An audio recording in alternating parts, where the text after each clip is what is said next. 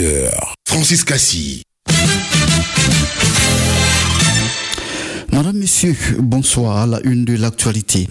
Vainqueur ou pas aux récentes élections locales, le RHDP ne veut plus entendre parler des militants sortis des ses rangs pour y participer en indépendant. Martel, son secrétaire exécutif adjoint aux élections, Doumbia Brahim. Le PDC RDA n'a pas boycotté la première session du Conseil régional du Béquet et sera présent aux autres réunions qui suivront, a su son vice-président, Maître Blessy Jean Chrysostome, expliquant que leur absence était justifiée. Mali, la junte a repris Kidal, bastion de la rébellion Touareg.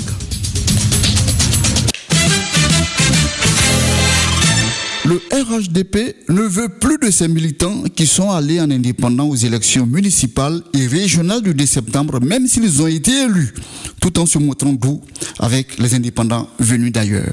Proclame à qui veut l'entendre ou pas son secrétaire exécutif adjoint aux élections, Dombia Brahima. Dans le cas du RHDP, ce sont des candidats indisciplinés, ce sont des militants qui ont pour la plupart postulé à la candidature euh, au niveau du RHDP, qui se sont engagés à suivre les procédures de sélection des candidats, à respecter les résultats donc des procédures de sélection des candidats et au bout du compte, disons en violation de nos textes et en violation de leurs propres engagements, de leurs propres paroles, sont allés se présenter comme candidats contre les candidats choisis par le parti. Donc nous les appelons des candidats indisciplinés et l'indiscipline est sanctionnée par euh, les textes du RHDP. Vous avez vu dans la presse les sanctions qui ont été appliquées aux uns aux autres et donc cela est conforme euh, au texte, euh, au statut règlement intérieur du RHDP qui n'admet pas de candidature indépendante contre les candidats du RHDP, en tout cas de la part de militants du parti. Mais qu'en est-il de ceux de ces candidats que vous appelez candidats indisciplinés, mais qui ont été élus chez eux non, il n'y a pas de distinction entre candidats indisciplinés ayant perdu l'élection ou ayant gagné l'élection. C'est les cas d'indiscipline qui sont sanctionnés. Ce n'est pas la défaite ou la victoire à une élection, mais plutôt l'infraction ou du moins la violation des textes du parti. C'est ça qui est sanctionné. Le secrétaire exécutif adjoint du RHDP aux élections, Doumbia Brahima, joint par Soro Adams. Les conseillers régionaux du Béquet, issus du PDC-RDA, ont brillé par leur absence lors de la première réunion de ce conseil régional. Mais ce n'était pas volontaire et délibéré, précise un vice-président de ce parti, tout en rassurant que les conseillers régionaux issus du PDCI seront présents aux réunions à venir. Maître Blessy, Jean Chrysostome. Ce petit terme qui était dans le procès verbal de la première session laissait croire que le PDCI pratiquait la politique de la chaise vide et qu'il ne viendrait pas prendre sa place au conseil régional. J'ai pu dire que les convocations avaient été données dans les délais qui ne respectent pas ce que prescrivait la loi et que la première convocation à la session coïncidait avec la tenue du premier bureau politique du PDCI RDA qui était le premier bureau politique après le décès du président du parti. Et tous ceux qui sont au conseil régional au titre du PDCI sont des personnalités qui sont des membres du bureau politique. Donc on ne pouvait pas être là. Mais à cette occasion, nous avons adressé une correspondance précisant cela, excusant notre absence à monsieur le directeur général. Donc on ne pouvait pas inscrire dans le PV que le PDCI euh, n'était pas présent et qu'on déplorait leur absence comme si c'était une politique volontaire. Nous avons des préoccupations des populations, que ce soit au PDCI ou pas, nous allons les faire connaître au conseil régional. Le conseil régional recevra de notre part des préoccupations des populations, que ça tombe dans le jeu mécanique des majorités pour que ce soit rejeté ou pas, mais nous nous l'aurons fait pour que la postérité l'histoire Maître Blessy Jean Chrysostome dans des propos recueillis par Joseph Assalé, notre correspondant régional dans le Béquet. Le Force KO, le forum des ONG de la société civile de l'Afrique de l'Ouest à section Côte d'Ivoire, vient de renforcer les compétences des membres des comités de paix et des cellules civilo-militaires de Bouna, Teini et de Repos sur la gouvernance des zones nord et nord-est de la Côte d'Ivoire. Cela vise à consolider la cohésion sociale et prévenir l'extrémisme violent dans la région de Bunkani par des mécanismes traditionnels et modernes. De Bouna, la correspondance de Jérôme Kwasi des facteurs de vulnérabilité auxquels sont confrontés les comités de paix et les cellules civilo-militaires de la région de Bouna. Sawadogo Suleiman, secrétaire général du comité de paix de TENI. Et alors, paillage clandestin qu'on n'arrive pas à contrôler, l'arrivée aussi des réfugiés qui a augmenté le nombre de populations, la stigmatisation de certaines communautés, les conflits fonciers, puisque les terres ne sont pas délimitées, la frontière n'est pas matérialisée. Donc vous voyez que c'est très très difficile de gérer ce genre de situation. Pour quelques actions déjà menées, si c'est la mine, président de la cellule civilo-militaire de Bouna. Nous créons des cadres de concertation dans les villages. Au niveau de Doropo, nous menons des activités récréatives. Match de gala entre les corps habillés et les civils. Dans les mécanismes d'alerte et de prévention sont associées les femmes. Dame Palais Eré Ono Divine du comité de paix de Téini. Parce que les hommes ont compris qu'aujourd'hui on peut faire beaucoup de choses. On peut nous associer. Le rôle d'un comité de paix dans la gestion des conflits et des préventions de l'extrémisme violent. Drissa Soulama, le coordinateur national du Forum de la société civile de l'Afrique de l'Ouest, section Côte d'Ivoire. Les terroristes aussi se nourrissent effectivement des conflits qui existent entre nos différentes communautés. Différentes communautés qui sont représentées ensemble, qui s'entretiennent, qui discutent de paix. Donc réfléchir à renforcer les liens entre ces différentes communautés-là pour non seulement réduire les risques de conflits et prévenir effectivement les violents. Cet atelier de Bouna s'inscrivait dans le cadre du projet Appui au renforcement de la gouvernance des zones nord et nord-est pour consolider la cohésion sociale et prévenir l'extrémisme violent en Côte d'Ivoire, un projet financé par Open Society Africa basé au Sénégal. Jérôme Kwasikrou, Bouna, Radio de la Paix. Troisième assemblée générale du réseau africain de la commande publique se tient du 13 au 16 novembre à Abidjan sur le thème La commande publique pour le développement durable en Afrique. Quelques 250 participants de plus de 54 pays africains et des organisations partenaires prennent part à cette rencontre. Retour sur la cérémonie d'ouverture hier lundi avec Jean-Claude Mabéa. Utiliser l'ensemble des contrats publics passés par des personnes publiques, notamment les établissements publics des pays membres, comme un levier de développement durable, c'est le but visé par le RACOP, entendez le réseau africain de la commande publique. Massanti Bamba, sa présidente. L'Assemblée générale offrira aux membres du réseau l'opportunité d'échanger avec des experts nationaux et internationaux sur les innovations en matière de commande publique et sur d'autres enjeux socio-économiques que l'écosystème de la commande publique en Afrique ne saurait ignorer. La Côte d'Ivoire entend donc saisir les opportunités qu'offre le RACOP pour l'amélioration du système des marchés publics. Adama Koulibaly, le ministre des Finances et du Budget. Dans la poursuite des efforts qu'il déploie, le gouvernement ivoirien entend continuer de saisir les opportunités offertes par les plateformes régionales d'échange et de partage d'expériences telles que le RACOP pour l'amélioration continue des systèmes de marché public. Le ministre secrétaire général de la présidence de la République représentait le chef de l'État à cette rencontre, Sissé Abdourahman. Avec la hausse des taux d'intérêt que nous avons aujourd'hui au niveau de la Fed, au niveau de la BCE, les conditions de financement de nos États ne sont plus les mêmes qu'elles étaient il y a quelques années. Donc il nous faut aujourd'hui dépenser de la façon la plus optimale possible. Et cela ne peut se faire qu'avec un système de marché public qui soit le plus pertinent, le plus optimisé possible pour nos États. Le RACOP a été créé le 30 octobre 2018 à Lomé au Togo par les organes en charge du système de la commande publique en Afrique. Boaké n'attire plus les investisseurs à cause de son passé de fief de la rébellion qu'a connu la Côte d'Ivoire. Et ce, malgré les efforts consentis par le gouvernement, les élus locaux et les cadres.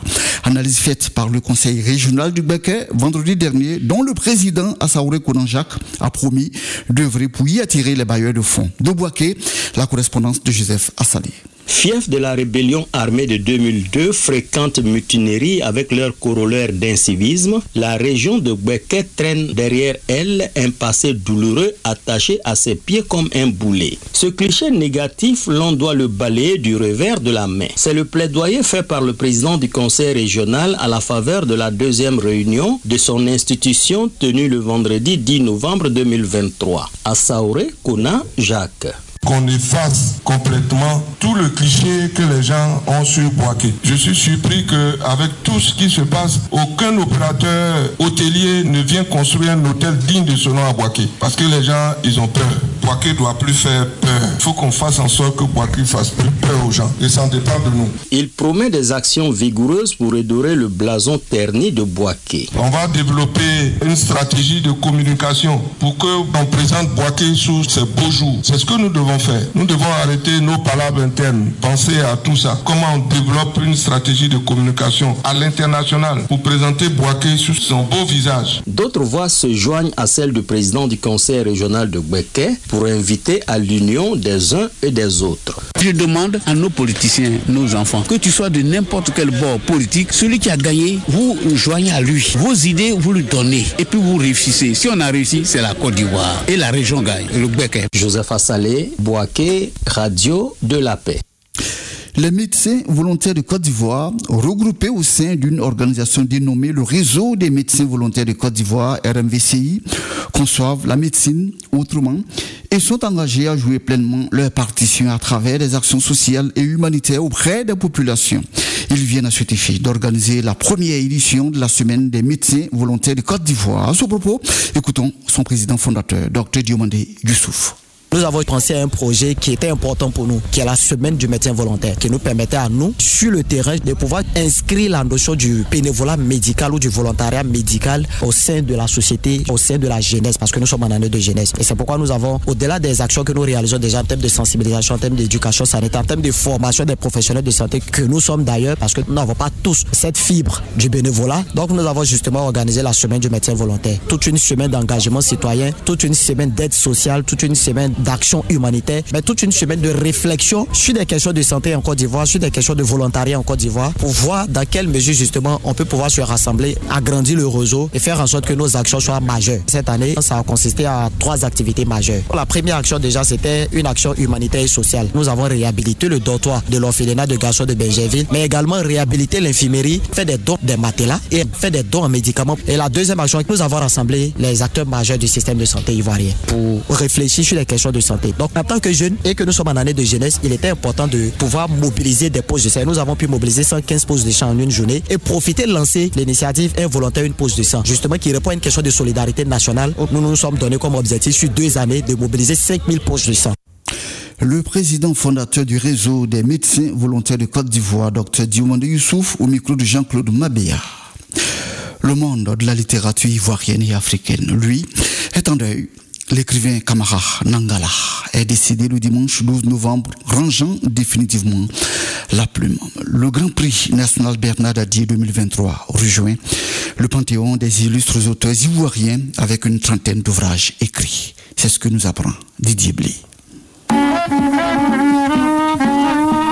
Expression écrite et orale d'une esthétique captivante, Kamara Nangala a marqué les esprits. Professeur de mathématiques et de sciences physiques, il a toujours milité pour une société où foisonnent les idées, socle de tout développement. Un pays où il y a de nombreux ignorants, ce pays n'est pas loin de la guerre. Mais un pays où il y a des esprits éclairés, le pays est pacifique. Poésie nouvelle, roman, littérature, jeunesse, Kamara Nangala est considéré comme l'un des écrivains les plus prolifiques de la Côte d'Ivoire depuis Mélancolie en 1981 passant par le cahier noir, Princesse Ebla, Procès dans les entrailles de la terre, jusqu'à Parcours, sacré Grand Prix national Bernard Dadier de littérature en 2023. Il faut créer des passerelles entre les différents savoirs. C'est ce qui fait qu'on devient un intellectuel. Dans le monde des idées, il n'y a plus de frontières. Donc on s'élève. L'homme s'était tranquillement retiré à Fronan, dans le département de Catiola, pour une retraite paisible et parallèlement encadré de jeunes auteurs. Et c'est de là qu'il a déposé la plume pour rejoindre au rang des immortels Adiafi, Dadier, Biton, Nokan, Regina Yaou et bien d'autres. Merci Didier et adieu. L'armée malienne a repris la ville stratégique de Kidal dans le nord du Mali, bastion des séparatistes Touaregs. Aujourd'hui, nos forces armées et de sécurité se sont emparées de Kidal, a déclaré le chef de la junte, le colonel Assimi Goïta, dans un message à la télévision d'État. Les femmes à entendre par la force armée malienne ont pris position dans la ville de Kidal, a dit de son côté l'état-major sur les réseaux sociaux. L'armée et l'État étaient, pour ainsi dire, absents depuis des années de cette ville contrôlée par les rebelles. L'Éthiopie n'a pas d'intention belliqueuse vis-à-vis de ses voisins, mais n'abandonnera pas sa prétention à un accès à la mer Rouge. A réaffirmé ce mardi son premier ministre Abiy Ahmed, qui le 13 octobre avait suscité l'inquiétude en expliquant dans un discours télévisé que la paix dans la région dépendait d'un accès à la mer Rouge pour l'Éthiopie, enclavée, et ses 120 millions d'habitants qui font le deuxième pays le plus peuplé d'Afrique. L'Éthiopie veut discuter aujourd'hui avec les pays voisins. Car nous ne savons pas ce que l'avenir réserve si cette demande d'accès à la mer de l'Éthiopie n'est pas résolue pacifiquement aujourd'hui, a-t-il martelé, apprend l'AFP. Voilà la fin de ce journal. Je vous rappelle les titres à présent. Vainqueur ou pas aux élections récentes locales, le RHDP ne veut plus entendre parler des militants sortis de ses rangs pour y participer. Un indépendant martel son secrétaire exécutif adjoint aux élections, Doumbia Abrahima. Le PDCI, lui, n'a pas boycotté la première session du conseil régional du Béquet et sera présent aux autres réunions qui suivront, a su son vice-président, maître Blessy Jean Chrysostome, expliquant que leur absence était justifiée. Et puis vous l'avez entendu et appris tout à l'heure, Mali, la junte a repris Kidal, bastion de la rébellion Touareg. À présent, le magazine Mon Droit au quotidien avec Aoussi.